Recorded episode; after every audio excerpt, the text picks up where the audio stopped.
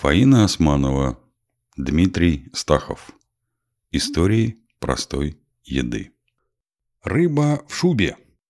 Что-то сон не идет, был да вышел весь, а завтра делать дел прорву адскую. Завтра с базы нам сельдь должны завесть, говорили, что ленинградскую.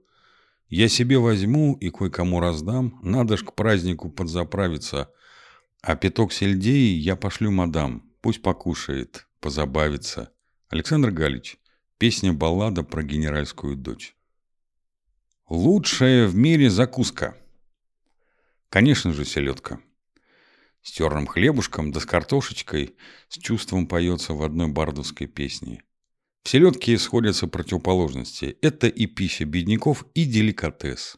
И как тут не согласиться со знаменитым капитаном Христофором Бонифатьевичем Врунгелем, выведшим на страницах прекрасной книги «Приключения капитана Врунгеля. Закон». Всякая селедка – рыба, но не всякая рыба – селедка. Но еще каких-то 600-700 лет назад в Европе считали, что хуже рыбы, чем селедка, нет. Ее не жаловали из-за омерзительного запаха прогорклого рыбьего жира и неприятного горького вкуса. Сельдь была едой нищих до монахов, усмирявших плоть. В Европе, это надо отметить особо, северной, так как сельдь все-таки была одним из сверхобильных ресурсов узких внутренних морей севера, Ла-Манша, Северного моря, Балтики и, конечно, океана. Сельдяной промысел начал развиваться примерно с X-XI веков. Считается, что он в значительной степени создал богатство Ганзы, а затем и рыбаков Голландии. Но на рубеже XIV-XV веков сельдь практически ушла из Балтики, Возможно, из-за хищнического лова. Тогда голландские рыбаки начали выходить на лов все дальше и дальше в море, к английским и шотландским берегам, но и тогда доставляемая на берег сельдь оставалась продуктом для бедняков. Все изменилось, когда некий человек по имени Вильям Якоб Бойкельзон из голландской деревни Биерфлинт додумался солить селедку, пересыпая ее солью и укладывая в бочку штабелями. А перед этим он ее еще и потрошил и удалял жабры. К слову, правильно выпотрошить рыбу – это половина дела. Ведь что только не пытались сделать с другой вкуснейшей рыбой – навагой. Однако навага тоже считалась низкосортной рыбой, пока не догадались после потрошения убирать черную внутреннюю пленку, из-за которой навага всегда горчила. Одним словом, когда в 1390 году Бойкельзон привез на рынок первую селедку своего посола, она произвела фурор. Конечно, монахи и прокаженные стали питаться значительно хуже, ибо селедка мгновенно сделалась невероятно популярной в состоятельных кругах. Голландия начала снаряжать в море целые селедочные флоты – они состояли из особенных кораблей, логгеров, специально построенных для ловли сельди. Сельдь даже стала желанной добычей для балтийских пиратов. Ликвидный товар быстро уходил за хорошие деньги. Вильяму Якобу Бойкельзону поставили памятник. А в 1556 году его могилу посетил сам император Священной Римской империи и король испанский Карл V с сестрой Марией Венгерской – помолиться за упокой души Вильяма Якоба и поблагодарить его за чудесное изобретение. Могила Бойкельзона до сих пор является местом паломничества гурманов и туристов, а слава голландской селедки быстро вышла за пределы страны и распространилась по всей Европе. Да и сельдевая монополия голландцев просуществовала недолго. Строить логеры начали и другие морские державы. Однако именно в Голландии сельдь стала почти национальным символом, а сами голландцы на ней просто помешаны. До наших дней открытие сезона ловли сельди отмечается как национальный праздник. Первый бочонок малосольной селедки нового улова не купишь ни за какие деньги. Его подносят лично правящему монарху. Затем устраивают аукцион, на котором продают второй бочонок малосольного деликатеса. Цена за него может доходить до 30 тысяч евро. Вырученные средства обязательно идут на благотворительность. В своей книге «Гении места» Петр Вайль так описывает селедочную Голландию. Здесь утешение гурмана – селедка. Селедка продается в ларьках на улице, словно хот-дог. И настоящий любитель ест ее без хлеба и лука. просто поднимая двойное очищенное филе за хвост и запрокидывая голову, как гарнист. По мнению Вайля, подлинного знатока и гастрономического эксперта, изысканность вкуса голландской молодой селедки такова, что только норвежская малосольная лососина и каспийская севрюга горячего копчения могут встать с нею рядом. Что ж, достойное соседство. Селедочный бум, начавшийся так давно в Голландии, не прекращается и поныне.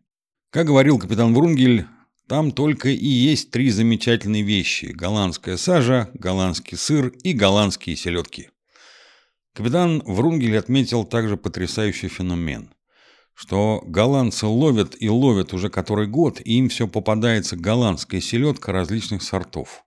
Голландцы, видимо, знают какой-то секрет. Иначе как же вы объясните такую несправедливость? Вот шотландцы, например, пробовали ловить. Закинули сети, подняли, полно селедок. Ну и обрадовались, понятно, но когда разобрались хорошенько, разглядели, распробовали, обнаружилось, что селедки-то попались, все как есть, шотландские. Норвежцы тоже пытались. Норвежцы – прославленные, первоклассные рыбаки, но на этот раз и у них ничего не вышло. Тоже забросили сети, подняли, посмотрели. Есть селедка. Да только вся сплошь норвежская. Как это часто бывает, литературные персонажи высказывают совершенно верные вещи. Так и в случае с сельдью. Дело тут, во-первых, в том, что голландцы ловили и ловят сельдь преимущественно в Северном море, а норвежцы, шотландцы и исландцы в Северной Атлантике. Вроде бы рыба одна и та же, а на самом деле имеется значительная разница, как между атлантической сельдью и, скажем, тихоокеанской – так и тем более между Атлантической и Азовской или Каспийской. Про знаменитый Каспийский залом и говорить не приходится. Эту крупную рыбу традиционно даже не солят, а коптят. Во-вторых, дело опять же в тонкости рецептуры. Голландский рецепт, конечно, не стратегическая тайна, но вроде бы небольшие нюансы, например, время соления, тип соли, тип бочек и так далее и тому подобное, делают голландскую сельдь отличной от любой другой. Россияне в своей любви к селедке, конечно же, не могут сравниться с голландцами. У голландцев селедочная история длиннее, да и на западном краю Европы сельдь вполне самостоятельное блюдо. У нас все-таки больше закуска.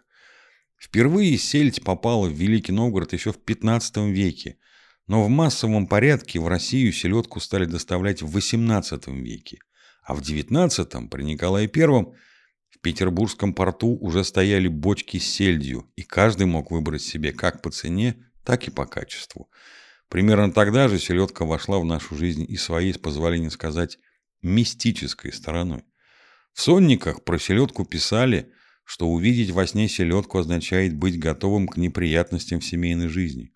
Видимо, это произошло из-за того, рациональное объяснение снов всегда ущербны, что селедка быстро стала популярной закуской к крепким спиртным напиткам.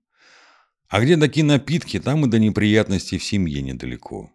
Показателем в связи с этим и диалог из пьесы Михаила Булгакова «Дни Турбинных». Ведут его два персонажа, люди холостые, но в их словах селедочно-водочная связь видна во всей красе.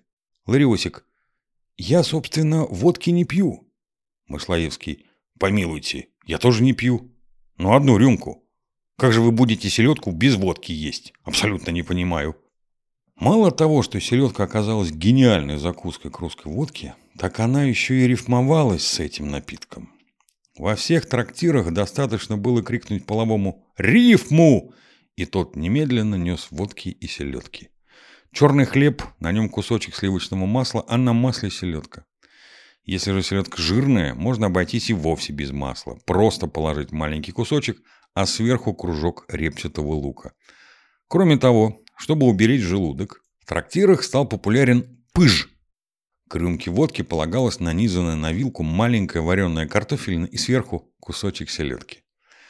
Лет эдак 15 назад автор этих строк шла с подругой по московской улице Панфилова, направляясь в пельменную. Обычно еще издали там была видна выходившая на улицу очередь, но на этот раз никого. Мы ничего не могли понять, пока, подойдя поближе, не поняли, что людей отпугнул дикий запах. Нет, то был не запах, то была невероятная вонь. Амбре исходила от соседнего общежития, где, как выяснилось, монгольские студенты жарили селедку. национальное монгольское блюдо. Это шутка.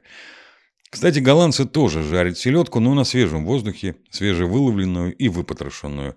Но все равно запах на любителя.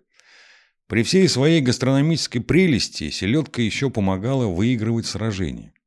Во время Столетней войны между Францией и Англией даже произошла знаменитая селедочная битва. Бой между французами и отрядом англичан в начале февраля 1429 года у деревни Рувре под Орлеаном. Французский гарнизон, осажденным англичанами Орлеана, получил донесение, что из оккупированного Парижа к Орлеану направляется английский отряд пополнения с обозом, который ведет главный камергер короля, видный английский полководец сэр Джон Фальстов. Сразу же по получении этого известия ему навстречу из Орлеана был выслан полуторатысячный отряд. Французы, однако, упустили время для нанесения внезапного удара, а англичане, разгадав замысел врага, применили излюбленную в рыцарские времена тактику круговой оглобельной обороны. Используя в качестве прикрытия повозки и бочонки с сельдями, они сперва отбили атаки превосходящих сил противника, а затем, перейдя в контратаку, разгромили французов. Англичане назвали день своей победы при Рувре «Днем селедок», так как обоз, на который напали французы, вез осаждающим Орлеан английским войскам соленую рыбу. Вот такой путь прошла рыба для монахов и нищих. Надо сказать, что путь-то славный. Теперь старинные рецепты потеснились. Селедку уже не просто солят, а маринуют.